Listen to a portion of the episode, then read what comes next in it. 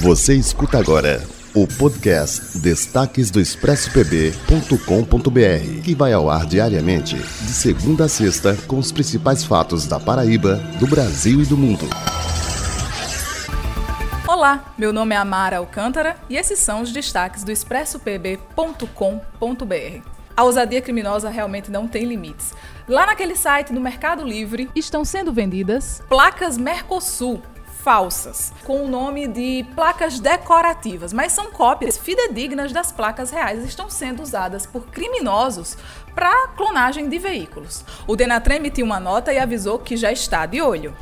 O presidente da Caixa Econômica, Pedro Guimarães, está sofrendo uma retaliação. Isso porque a Caixa endureceu as medidas adotadas para combater fraudes. Criminosos invadiram o celular do presidente da Caixa, divulgaram endereços, telefones e a família dele está sendo ameaçada de morte.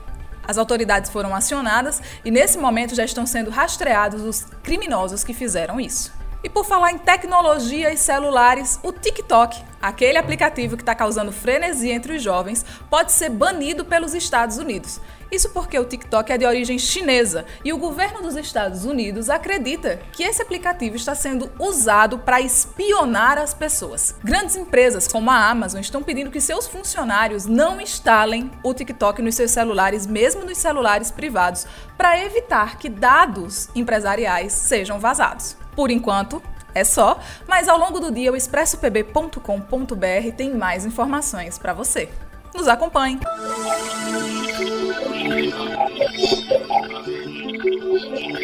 O podcast Destaques do ExpressoPB.com.br tem a apresentação de Amar Alcântara, com o resumo da redação para você em todas as plataformas digitais.